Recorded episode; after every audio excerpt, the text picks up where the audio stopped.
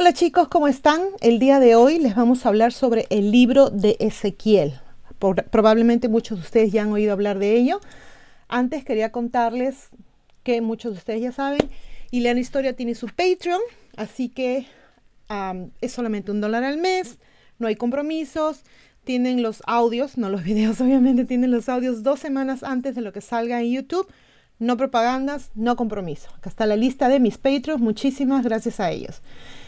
Y ahora sí, vamos a empezar con el libro de Ezequiel y el carro volador de fuego. ¿Qué fue? ¿Fue tecnología alienígena antigua mal interpretada? Vamos con ello.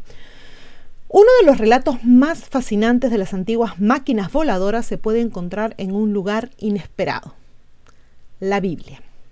Ahí, además de las descripciones de lo que muchos creen que son detalles de máquinas voladoras, encontramos una serie de extraños detalles sobre la tecnología mal interpretada que existía en la Tierra hace miles de años. En el libro de Ezequiel, el profeta describe un carro volador que supuestamente está compuesto de ruedas dentro de ruedas y que era impulsado nada más y nada menos que por ángeles. La teoría del antiguo astronauta presupone que esta referencia es una clara evidencia de las antiguas máquinas voladoras. Por otro lado, escépticos y eruditos de la Biblia argumentan que el libro de Ezequiel no describe literalmente máquinas voladoras, pero sugiere que este, Ezequiel, estaba hablando simbólicamente sobre enemigos poderosos que enfrentaba Israel. Pero las descripciones de carros voladores se pueden encontrar en varias otras culturas del mundo, por ejemplo en la antigua cultura hindú. Esto plantea una serie de preguntas. ¿Es posible que el libro de Ezequiel describa enemigos mitológicos? ¿O es posible, como sugieren algunos autores, que el libro de Ezequiel ofrece la principal evidencia de la visita de antiguos extraterrestres? ¿Y evidencia de la existencia de máquinas voladoras hace muchos años? ¿Miles de años? Ezequiel es considerado el autor del siglo VI a.C. del libro de Ezequiel, obviamente, que revela profecías sobre la destrucción de Jerusalén, la restauración de la tierra de Israel y lo que algunos llaman las visiones del templo milenial o milenio o el tercer templo. Ezequiel resulta ser uno de los protagonistas tanto del libro de Ezequiel como de la Biblia hebrea. También es protagonista en el judaísmo y en otros textos bíblicos abrámicos. La historia sugiere que Ezequiel llegó a Babilonia en el primer cautiverio de Israel y se menciona en varios textos antiguos como un gran profeta. Una de las partes importantes del libro de Ezequiel y una de las principales razones por las que tomamos en consideración lo que está escrito en el libro es el hecho de que fue escrito en primera persona. Yo vi esto, yo observé eso, yo fui a tal sitio. El libro describe algo observado en primera persona, a diferencia de muchos otros textos bíblicos que están escritos en tercera persona. Una de las partes claves del libro de Ezequiel es cuando éste menciona haber visto un carro de ruedas que se acercaba a él desde el cielo. Dentro de este carro de ruedas había seres con semejanza de hombre, se asemejaban al hombre.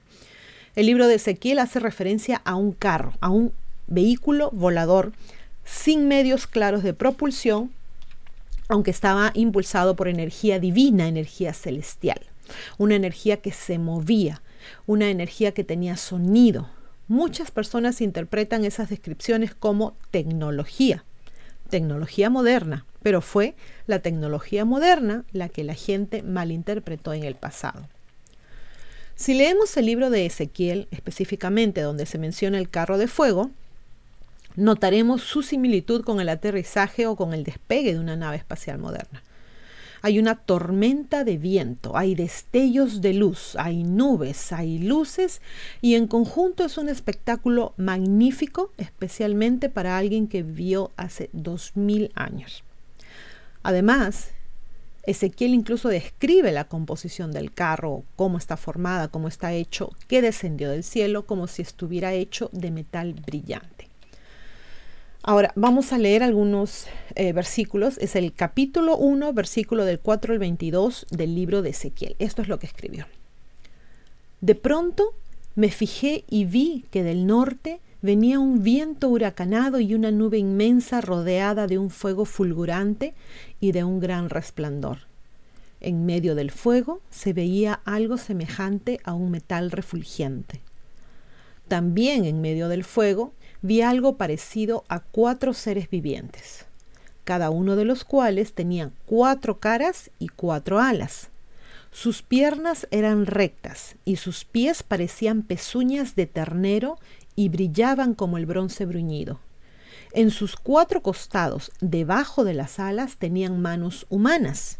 Estos cuatro seres tenían caras y alas, y las alas se tocaban entre sí. Cuando avanzaban no se volvían, sino que cada uno caminaba de frente. Sus rostros tenían el siguiente aspecto.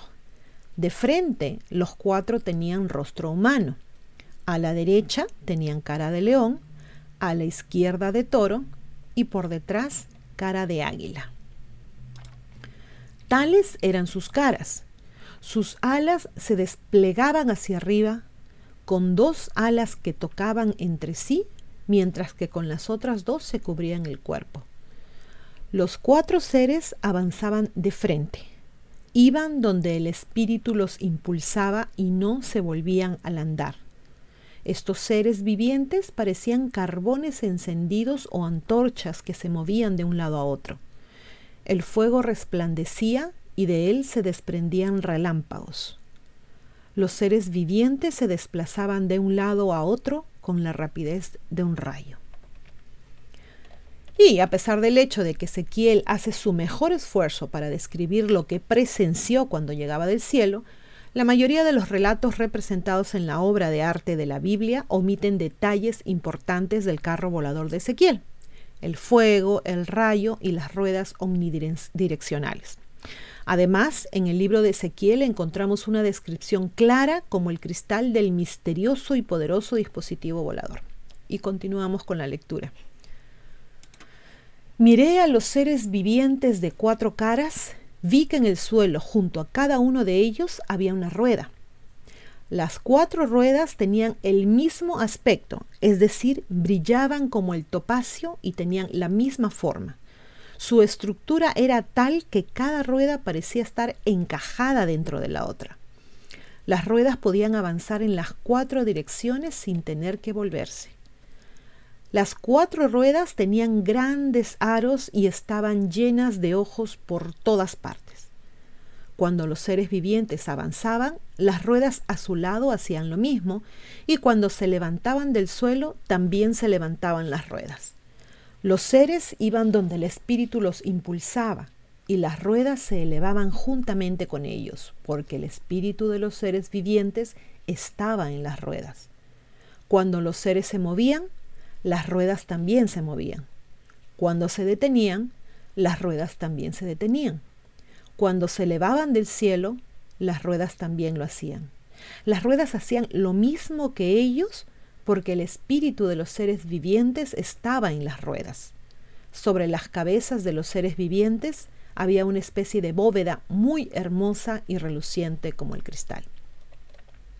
Como pueden ver, Ezequiel describe en su libro algo fascinante que desciende del cielo, haciendo temblar la tierra. Era algo diferente a todo lo que él había visto antes. Era poderoso, brillaba. De allí surgieron seres que se parecían a los humanos, pero que eran completamente diferentes. En la década de 1970, un científico de la NASA llamado Joseph Blumrich decidió que quería refutar la idea de que Ezequiel había visto una nave espacial que descendía del cielo. Blumrich fue un científico muy importante de la NASA que trabajó en el proyecto lunar y era un ingeniero de cohetes. Desde ese punto de vista, decidió ver lo que había escrito Ezequiel en la primera parte del libro.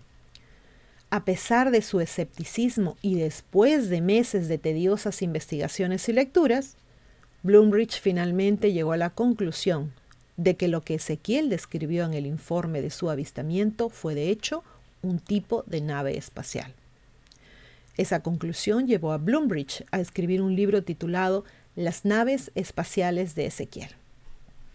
Entonces la pregunta del millón es, ¿qué presenció Ezequiel? Si es que vio algo realmente. ¿Realmente pudo haber presenciado un carro volador y ángeles que se, que se asemejan a los seres humanos? ¿O es posible, como a algunos les gusta sugerir, que Ezequiel haya presenciado, como muchos otros antes y después de él, evidencia física de seres humanos? Bueno chicos, quería contarles que este artículo lo traduje de humansarefree.com eh, como siempre, el link se lo dejo en la caja de comentarios. Pero en lugar de eh, traducir literalmente lo que decía el artículo, quise usar mi Biblia para redactar los versículos antes mencionados. La Biblia que yo tengo se llama Santa Biblia Nueva Versión Internacional. Sé que hay muchas versiones, pero esta es la, la más manejable en cuestión de tamaño que pude conseguir. Está en castellano, en mi idioma, lo que me facilita mucho la lectura. Uh, Em, he tenido oportunidad de revisar algunas Biblias en inglés y la lectura se me hace un poco más difícil de lo usual, ¿no? Aparte que considerando que son palabras antiguas, ¿no? Ya las cosas han ido cambiando, la lectura antigua, las palabras, la comunicación antigua era diferente. Bueno, ¿qué les parece la historia que nos cuenta Ezequiel en su libro? Esto es todo por el día de hoy. Acá les dejo como siempre mis redes sociales, espero que les haya interesado el tema, a mí me pareció súper interesante, por eso lo compartí con ustedes y vamos a seguir uh, contándoles más cosas, más historias conforme pasen las semanas. ¿Ok? Entonces se me cuidan mucho, se me portan bien y como siempre a pensar bonito. Gracias. Chao.